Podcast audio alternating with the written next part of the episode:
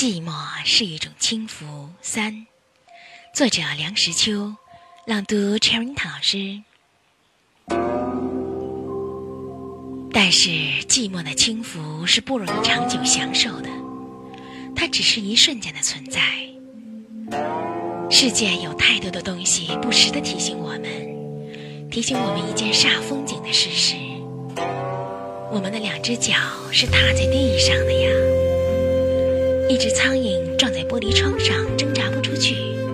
一声“老爷太太，可怜可怜我这个瞎子吧”，都可以使我们从寂寞中间一头栽出去，栽到苦恼烦躁的漩涡里去。至于催租吏一类的东西打上门来，或是石毫吏之类的东西半夜啄人，其足以使人败兴生气，就更不待言了。这还是外界的感触。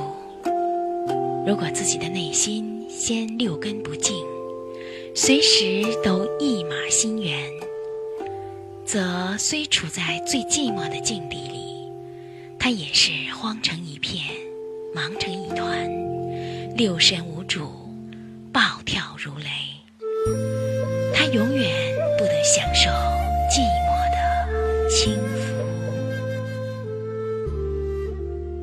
我们的微信公众号是“樱桃乐活英语”，等你来挑战哟。